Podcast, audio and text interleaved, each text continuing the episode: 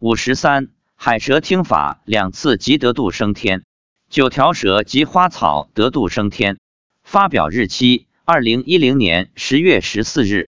六月二十日是星期天，我所在的城市已经进入了炎炎夏日，因此我们一大早就起床，六点钟就到了山脚下。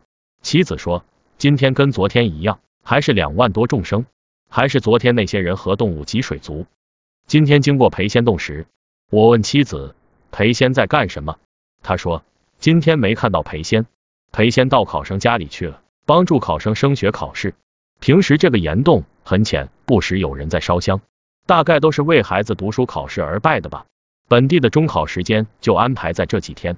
妻子说今天有九条蛇得度升天，还有路边的花花草草也升天了。升天的动物和植物都是踩着云朵上去的。升天的九条蛇中，有三条是昨天刚来听法的海蛇。此外，我们俩手上的佛珠会发光，普照众生。我的佛珠登山时，佛光可以照遍整座山。我在登山一开始就观想了一下，让手上的佛珠放光摄受众生，遍照整座山。妻子看到的情况果然如此，佛珠一直发光摄受众生。